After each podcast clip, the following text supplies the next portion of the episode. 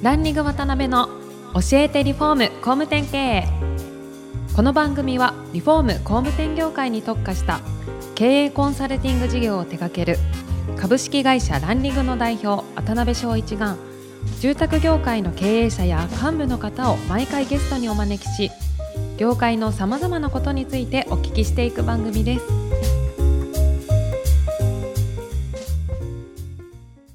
皆さんこんにちはさあ今週も始まりましたランリング渡辺の教えてリフォーム工務店経営第126回目アシスタントの牛久保ですパーソナリティの渡辺翔一です。渡辺さん今週もよろしくお願いしますよろしくお願いします。今回から4回にわたってご出演いただきますのは、サンプロ代表青柳社長です。青柳社長は長野県に本社を持ち、新築住宅、リフォーム、不動産、家具雑貨など住生活に関わる事業を地域に根ざして展開されています。地方都市に拠点を置きながら、1996年の創業以降、業績が右肩上がりに成長を続けていると言いますから驚きですよね。また、自社が培ってきたコンテンツや仕組みを住宅リフォーム事業者向けに提供するネットワーク、ロカスの展開も進め、業界のレベルアップに貢献されていらっしゃいます。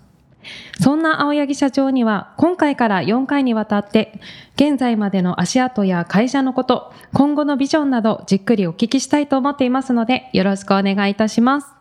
はい、青木社長、よろしくお願いします。よろしくお願いいたします。お願いします。サンプロさんはですね、工務店業界、リフォーム業界ではご存知ない方がいらっしゃらないといやいやいや言っても 過言ではないぐらいの有名な企業さんだと思うんですけど、青木さんとは、あの、長くちょっとお付き合いさせていただいてまして、まあいろいろ、えー、面白いエピソードとかは今までも聞かせていただいたことあるんですが、青木さんがお子さんの時からですね、今のこのご発展に至るまでですね、はいそのあたりから1回目はちょっとお聞きできたらなと思ってますんで。かしこまりました。お手柔らかによろしくお願いします。はい。青木さんあれですよね、もともと長野県の松本のご出身でいらっしゃいますよね。そうです。はい。松本で生まれて、今はいもそのまま、まあ学生時代もずっとこちらで過ごしてます。はい。なんかちょっと、青柳さんとご一緒すると、ふとした瞬間に、あ、昔もしかして結構悪かったんちゃうかなっていう、こう、目の光を感じる時があるんですけど、あの、出さないようにしてるんですが、さすがですね。なんかお子さんとか高校時代ぐらいまでどんな方だったんですか、あのはい。ですね、まあ、どちらかというと今の時代の言葉で言うとマイルドヤンキー的な。あー マイルドですね。ちょっとそんなにこう、真の、あの、硬派な感じじゃなかったんですけど、ちょっとソフトな、ソフトにそうねいうちょっと概念が入っている、あの、少年だったんですけど、えはい。ー何人兄弟だったんですか？二人兄弟ですね。はい。二つ下に弟がおりまうす。ん。なんか以前新卒をお手伝いしてた時に、はい二段ベッドが実は とかっていうエピソードもあったんですけど、ありましたね。私が幼少の頃住んでいた、はいあの本当にボロッボロのアパートのお話なんですけど、はい。当時ですね、二段ベッドっていうのは結構巷では流行り出してたんですね。はいで、私が小学校の友達にですね、うんには二段ベッドがあるんだっていうふうに自慢話をしたんですね。はい。そしたらもう、じゃあお前のうちに遊び行くわ、みたいな話で友達が来てくれてですね、いや、部屋に入れた瞬間、お前の部屋に二段ベッドなんかないじゃないかっていうふうに非難されてですね、いやいやいやって言って、こう、襖を開けたらですね、要は押し入れが二段ベッドだったんですね。私は母親にこれが二段ベッドだっていうふうに洗脳されてまして、見事に、あの、見事に恥をかきましたね。なるほど。可愛いエピソードですね。なるほど。で、ね、あの、ご存知の方もいらっしゃると思うんですけど、それこそ今の息子さん甲子園出られてたりとか、ええされて野球がはいすごいお得意なんですけど、ありがとうございますそれこそ青柳さんも野球やられたりとか？いえ、もう私は本当にどちらかというとスポーツ音痴でして、あの、サッカーとかバスケもかじったんですけど、はいどちらかというとすぐやめてしまう、あの、感じのタイプでしたので、今回の息子の活躍は私自身も驚いてます。またなんかあの子育てについて視聴者から質問が来てるので、また後ほど本当ですか。お聞きしたいなと思います。かしこまりました。で、あれですかね、それで高校を卒業されて、はい。もうあの、社会にいきなり出られた感じになるんですかね？そうですね。あの、本当にもう高校生の時に自分で起業したいっていうものが気持ちとして芽生えていたので、まあ大学に行くっていうことも選択肢としてはなくはなかったんでしょうけど、はい。もう高校の時からずっとアルバイトしてこうお金を稼ぐということにすごく魅力を感じていたので、そのまま社会に出たという流れです。え高校の時にバイトされてたのは魚屋さんはい、でした、そうなんですね。もう、あのー、本当に魚屋で職人として働いて、また、売り場に出て売り子としてえ。働くという、はい。まあ、そこで商売の原理原則を学んだと言っても、あの、大げさでないぐらいなんですけども、はい。そうなんですはい。例えばどんなことに関わって、そうですね。あの、例えば魚屋さんってやっぱりこう生物ですので、あの、売り切らないと次の日には廃棄しなきゃいけないっていうところもあってですね、いかに廃棄しないように、またたくさんのものを売っていくかっていうところで、やはりこう、普段であれば、あの、通常であればですね、一つ500円でもなかなか売れないものを、まあ、いろいろな演出を加えることで、まあ、例えば1.5倍の750円という値段がついていても、お客さんが列をなして。えーそれを買っていってくださって、普段より高い金額で実は購入しているんだけど、普段の価格では感じられないはい。こう感動というか、満足感というのを得られるというようなことをですね実際魚屋さんの販売演出を通して、はい。い、ろいろな形でこう学んだっていうのが当時の経験としてはすごく今に生きているかなと思ってますね。はい。でそこから、えー高校卒業されて、はい。えー内装工事の職人さんになられたそうです。はい。それな何かきっかけがあったんですかいえ、あのーまあ、実はですね、高校から卒業して就職した先がそのまま魚屋さんだったんですね。あそうなんですね。いわゆるこう、就活というのはしてなかったものですから、はい。まあ、すごく楽しい仕事でもあったので、魚屋さんに就職しまして、はい。で、私21歳で結婚することになるんですけども、そね。の結婚を機にですね、あの、何かまあ自分の将来起業っていうところの展望があったので、ちょっと転職をしたいなというところで、まあ友人知人をたどっていった時にですね、はいたまたま建築のクロス屋さんで親方をやっている方を紹介していただいて、まあ職人さんの世界であれば比較的まずは独立っていうところを目指してこう進みやすいなと思ってですね、その世界に入ったというのが経緯でございます。なるほどね、はい。でそこからずっと下請けの内装をされてらっしゃって、はい。元請け家を途中ではい大家さんなんかとつながってされたっていう感じなんですね。はい。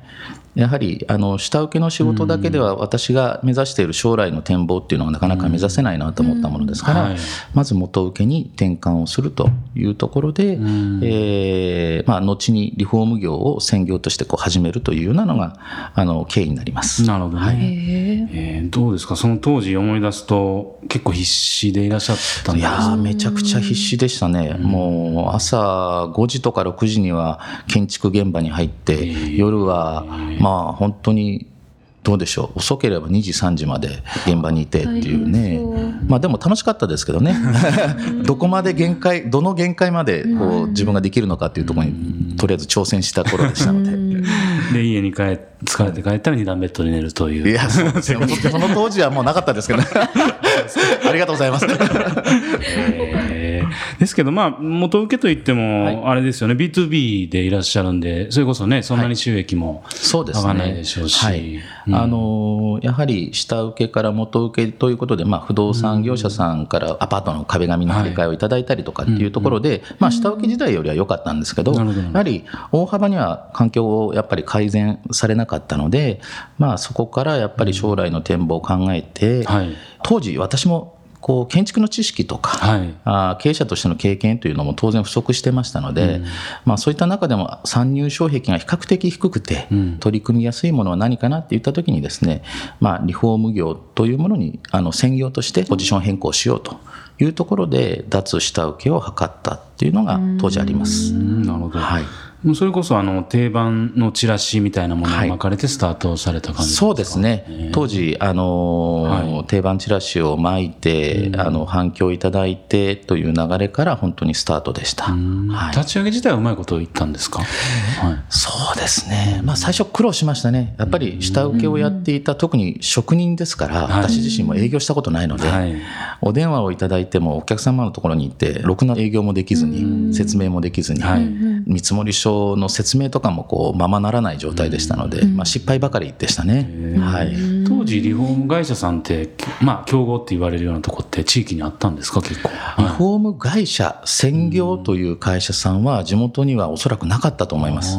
どちらかというと、はい、まあ、相見積もり先になるのはですね、いわゆる新築を建てている工務店さんとか、まあ、ビルダーさんにお客様がリフォームの問い合わせをするというケースですね。なるほど、はい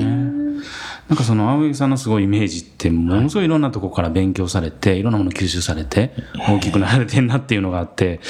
青柳さんのあれですよね人生君というのが人生我以外皆しなりですよね、はい、覚えていただいてありがとうございます。本当にそういうスタンスでその当時からいろんな人に教えてもらってみたいなそうですね。あの私自身、まあ、本当に、はい、あの社会経験なく未熟なところから起業してますので、はい、あの常に思い返せばですね助けていただいたのは本当に年上年下関係なく、はい、いろいろな方が自分のサポートをしてくださって今があるということがやっぱり常々やっぱり感じていることで、まあ、自分への戒めとしてその言葉を座右の銘にさせていただいております。はい。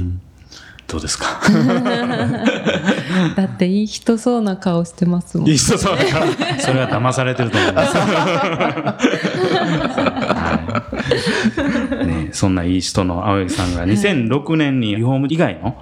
ブランドを立ち上げられてるんですけど、はい、実際これは何かきっかけというか思いみたいなところあったんですか？はい、えー、っとですね当時リフォーム専門として、はい、まあ、事業は成り立っていたんですけれども、うん。会社としては小さいながらにも売り上げが上がっていって、はい、順調な部分もあったんですが、うん、いろんなところにやっぱりストレスがある状態でして、うん、例えばですね、まあ、会社の経営っていう部分でも、なかなか小さなリフォームがすごく多かった時代で、はい、今月の受注は見込めるんだけど、来月再来月はどうなるのかわからない、まあ、そういう状況の中で新しい方を雇用してとかね、さらにこう労働環境を良くしていくだとか、はい。えー、いうことがなかなか描けなかったりだとか、